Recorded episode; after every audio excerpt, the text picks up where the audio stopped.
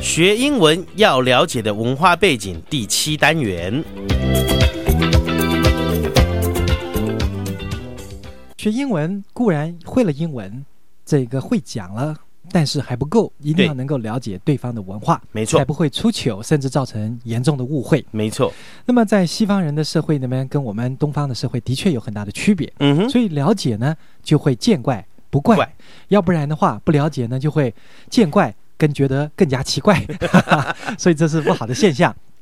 比如说，在这个以前我们在美国念书的时候呢，我们就会看他们这个移民局特嗯别哼播放给移民看看这一些老外就是美国人的生活方式。对，其中呢有一点呢，就是当一个美国人跟您来接近的时候，嗯哼，他最觉得奇怪就是你不理他。对，但是呢，我们有时候不理他，并不是因为我们不喜欢他，嗯而哼，是不晓得怎么说话。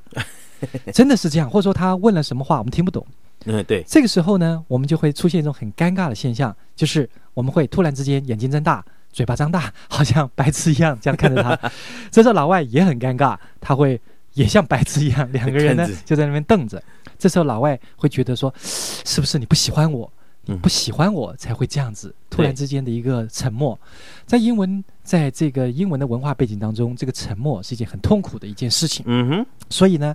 他们呢希望能够很清楚地表达出你的这个意思，即使你听不懂，也应该很痛快的、很直接的告诉他你听不懂，那对这样就可以了。嗯哼，他会觉得说：“哦，当然嘛，你又不是这个讲英文的人，对，听不懂是天经地第义一的的事事情。情，”他会觉得你听不懂，哦，他可以用别的方式再表达一次，或者嗯说哼请人家帮忙，而不会误会说你对他有什么成见，或对者说你没不错喜欢他，嗯或者哼，说有什么其他他不了解的因素，没错，两个人呢就很尴尬了。，对 啊，所以这个时候呢，您就要很快速的表达说，嗯，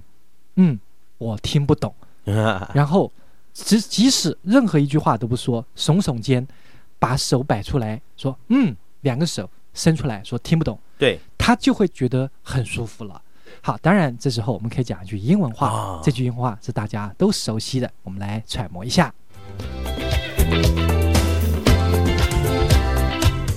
最常用的就是 "I'm sorry" ，I'm sorry，这句话问的相当快，就是当时你一听不懂，你立刻对哎就说 "I'm sorry"。 I'm sorry，这时候呢，还这个眼睛呢带着这种好像询问的眼光啊，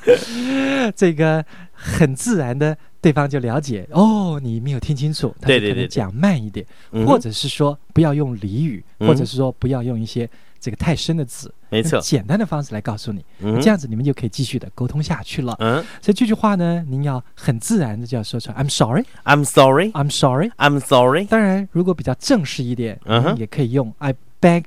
your pardon。 beg your pardon，这就比较正式一点了哈。嗯哼那么这一个 I beg 就是我祈求对，B E G beg，、嗯，beg，beg，这时候舌头向下去啊，beg，你的原谅，嗯希望你再说一次、your pardon，your Your pardon, pardon。 your pardon。好，那这两个我们再复习一下，好然后呢来做实况的演练啊。好 OK，请大家准备喽。I'm sorry, ，I'm sorry, I'm sorry, I'm sorry. I beg your pardon, I beg your pardon. I beg your pardon。 I beg your pardon.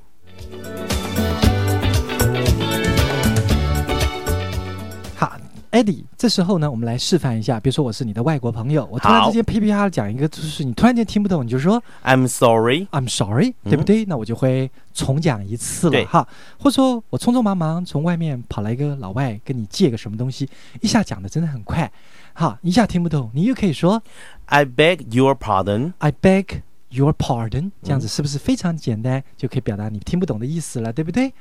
嗯好，所以很快的，我们再回想刚才 Eddie 说的，一个老好外跟他讲了一些话，他听不懂，他就说 I'm sorry. I'm sorry。一个老外从外面跑进来要跟他借东西，一下子讲的太快了，他又没有听清楚，他就说 I beg your pardon. I beg your pardon Pardon